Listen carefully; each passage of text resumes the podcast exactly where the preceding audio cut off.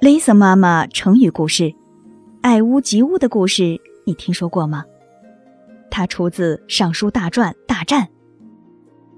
故事说的是商朝末年，商纣王穷奢极欲、残暴无道，西方诸侯国的首领姬昌决心推翻商朝的统治，积极练兵备战，准备东进。可惜的是，他还没有来得及实现愿望，就去世了。在姬昌死后，他的儿子姬发继位称王，世称周武王。周武王在军师姜太公和弟弟周公以及赵公的辅佐下，联合诸侯出兵征讨纣王，双方在牧野交战。这个时候，纣王已经失尽了人心，军队纷纷倒戈，终于大败。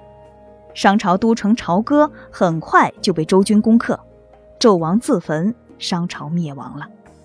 在纣王死后，武王心中并不安宁，感到天下还没有完全安定。他召见姜太公，问：“进了殷都，对旧王朝的示众应该怎么处理才好呢？”姜太公说：“我听说过这样的话，如果喜爱那个人，就连同他屋上的乌鸦也喜爱；如果不喜爱那个人，就连带厌恶他家的墙壁和篱笆。”这个意思很明白了。就是杀尽全部的敌对分子，一个也不留下。可武王认为不能这样。这个时候，赵公上前说：“我听说过，有罪的要杀，无罪的让他们活。应该把有罪的人都杀死，不让他们留下残余力量。大王，您看怎么样？”武王认为这也不行。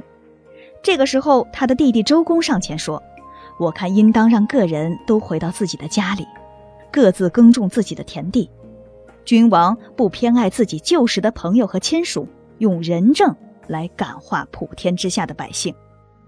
武王听了非常高兴，心中豁然开朗，觉得天下从此可以安定了。后来武王就照周公说的办，天下果然很快安定下来，民心归附，西周也就更强大了。从那以后，爱屋及乌的故事就传开了。因为爱一个人而连带爱上他屋上的乌鸦，比喻爱一个人而连带的关心到和他有关的人或者物。